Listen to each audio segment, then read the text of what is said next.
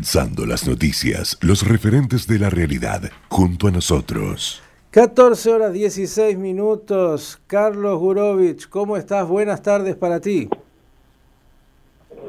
¿Qué tal? Buenos días para toda la audiencia de Radio High. Buen día, Miki. Gracias, como siempre, Carlos, por estar con nosotros y tomarte estos minutitos, como decían, un día en el cual estás, como siempre, trabajando muy intensamente y cuando ya has recibido tu tercera dosis, pero me parece que hay noticias entre todas las que pasan ahí, algunas más urgentes, así que usted determina el orden por el cual vamos. Bueno, vamos a empezar por lo que comentaste. Eh, la campaña de vacunación para la tercera dosis de Pfizer para mayores de 60 años comenzó el fin de semana. El primer vacunado fue el presidente Herzog y yo recibí mi dosis, tercera dosis ayer que fue martes, así que debo ser el ciudadano número 20.000 de los 80.000 que se anotaron para esta semana y el número de eh, inscriptos para recibir la tercera dosis sigue en aumento. Así que por ese lado venimos bien, pero por otro lado hay que decir que en la batalla contra el coronavirus, en Israel se sigue sintiendo un alza de contagios, lo que plantea distintos dilemas al gobierno frente a tres situaciones que son las clásicas que viven todos los países en todo el mundo y que Israel ya las pasó y pensábamos que estaban superadas. Uno es el tema de eh, confinamiento, no confinamiento, cierre de comercios, no cierre de comercios, limitaciones a, eh, a lugares públicos, eventos públicos, eh, restaurantes, todo lo que ya conocen en Argentina que también viene sufriendo de la pandemia desde marzo del año pasado el segundo punto tiene que ver con eh, los no vacunados. O sea, hay cerca de un millón de israelíes que no se han vacunado y que es en este momento donde mayor propagación tiene la variante Delta. Y el tercer punto es, estamos a menos 28 días de la apertura del año escolar, ¿qué va a pasar? Si va a haber clases presenciales, si no, si va a haber otra vez clases con eh, cápsulas o no. Así que ese frente sigue estando también bastante caliente en Israel.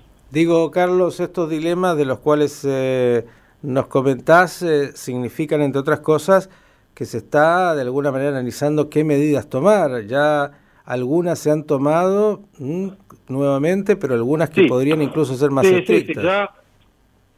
El tema es que el gobierno, eh, el nuevo gobierno de Bennett intenta no repetir eh, medidas que tomó en su momento el gobierno de Netanyahu. Hay que entender que hoy el, 60% de la población mayor de Israel y en general está vacunada. El problema es el eh, de, los 7 millones y medio de israelíes que podríamos estar todos vacunados, hay cerca de un millón que por distintos motivos, ya sea ideológicos, sanitarios, etcétera, etcétera, no están vacunados. Y en ese millón, eh, la reproducción de la variante Delta está haciendo estragos y hay nuevamente un número considerable de, contagios diarios. Pero bueno, el, problema es que toda la sociedad sufre por esta falta de vacunación y, el, y, debo decir que el llamado a vayan a vacunarse, y después de un año y medio, o más o menos desde diciembre que comenzó la vacunación en Israel, hay todavía un millón de personas que no se han vacunado, con decirles vayan a vacunarse no los van a convencer, habrá que tomar algún otro tipo de medidas regulatorias para que eh, la gente lo haga. Incluso hoy en, los medios, en las noticias de la mañana, quienes proponían que se pase una ley de que la vacunación se haga obligatoria y el que no se vacune entonces asuma las consecuencias eh, legales que se implica, ya sea laborales, ya sea en su libertad personal es muy complicado porque son temas de derechos civiles que obviamente eh, se desarrollan con los años y, y se van aplicando distintas normas y acá es como que de un masazo hay que introducir legislación que es bastante es bastante complicada así que en ese frente tenemos dificultades y hoy se abrió otro frente oh. eh, hace un par de horas desde el Líbano eh, dispararon tres misiles contra eh, la frontera norte de Israel. Dos misiles cayeron en campo abierto cerca de la ciudad de Kiryat Shmona y otro cayó a pocos metros de la línea de frontera, eh, pero dentro del Líbano. y la pregunta es eh, a quién se le adjudica este lanzamiento o quién se adjudica el lanzamiento.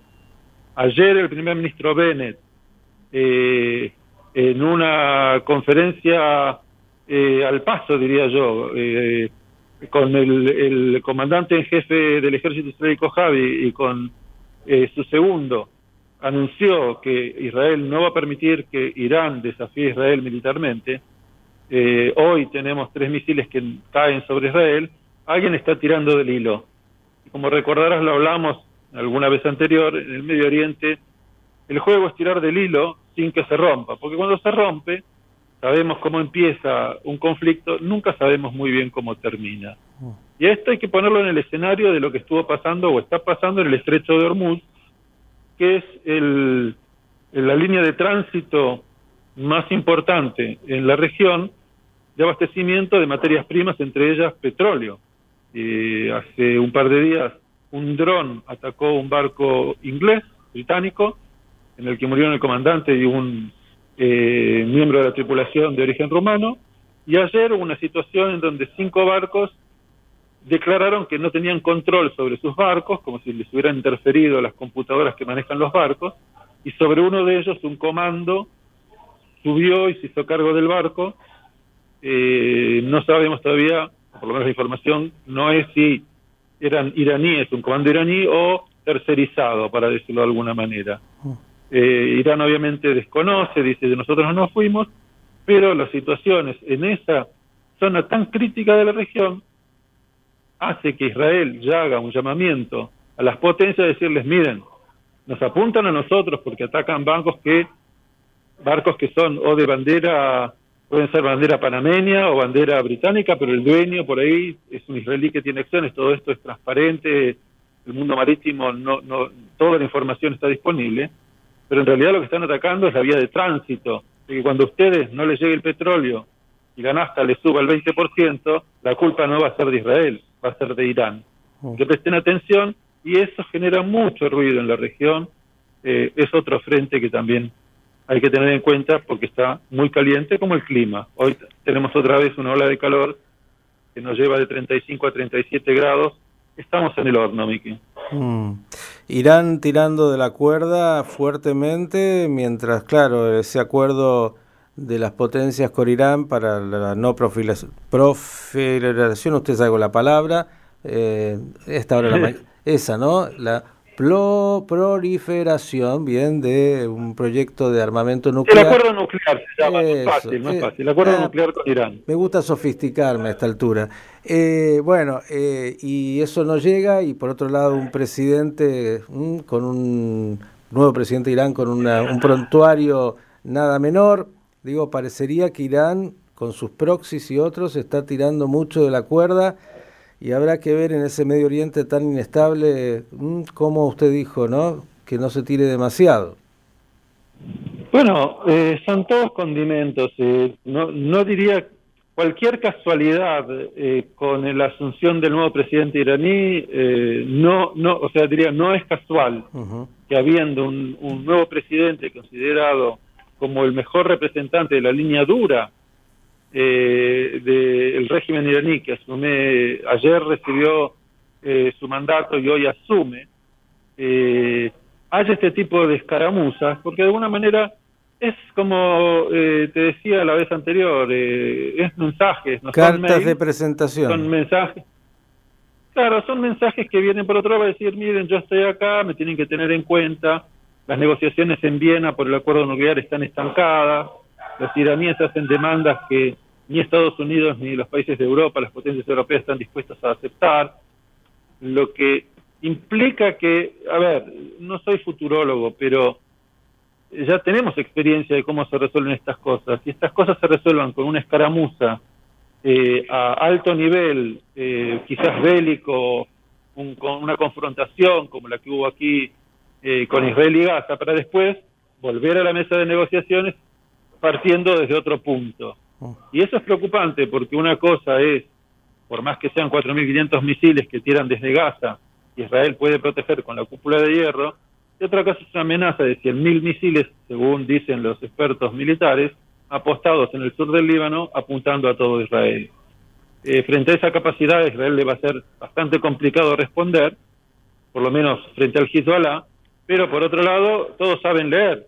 Eh, la dirección no es el Líbano, la dirección es Teherán, y entonces habría que ver qué pasa si Israel decide directa o indirectamente responder, y entonces eh, arde Medio Oriente. Y luego, cuando se calma el fuego, volvemos a la mesa de negociación, pero empezamos desde otro lugar a negociar. Estos son procesos que ya han pasado en el Medio Oriente y que hay que estar alerta para ver que no se repitan porque obviamente en el Medio Oriente gana el más fuerte, siempre.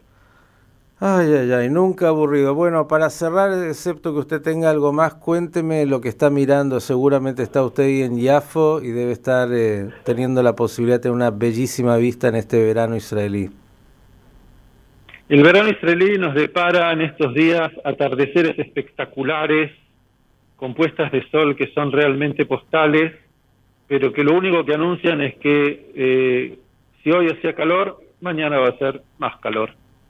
O sea, no hay una nube en el firmamento y está anunciada esta ola de calor hasta por lo menos eh, la mitad de la semana que viene eh, lo que es bastante problemático, o sea, por un lado es muy lindo para ir a la playa y refrescarse los que vivimos cerca del mar, pero hay zonas en Israel donde se producen muchos incendios forestales, algunos por el mismo calor, otros porque alguien fue a hacer un picnic y dejó una brasa encendida y de repente hay un bosque que se incendia. Es época donde ocurren este tipo de situaciones y bueno, el calor es muy lindo, nos sentimos realmente todos tostaditos, está todo muy bien pero por momentos es muy agobiante. A propósito, eh, el incendio de ayer eh, en la cercanía de Jerusalén eh, fue controlado. Fue controlado y más allá del incendio en sí mismo hay que entender que cuando ocurren estas cosas se cierra la ruta 1 que va a Jerusalén, la gente que está parada, varada en la ruta durante una o dos horas, por más que haya aire acondicionado, el que salió a pasear con sus hijos y se enfrenta a esto, se le arruinó el día del paseo. Así que todas estas situaciones muestran que Israel será un país súper, súper adelantado en muchas cosas, pero al clima todavía no, le, no tenemos con qué darle. Por el momento. Querido Carlos, un abrazo enorme y como siempre el agradecimiento y que las noticias sean mejores ¿eh? en lo posible. Y gracias como siempre. Haremos lo posible. Gracias como siempre por estar y felicitaciones por esa enorme tarea. Gracias a ustedes, cuídense. Carlos Gurovich, ¿eh?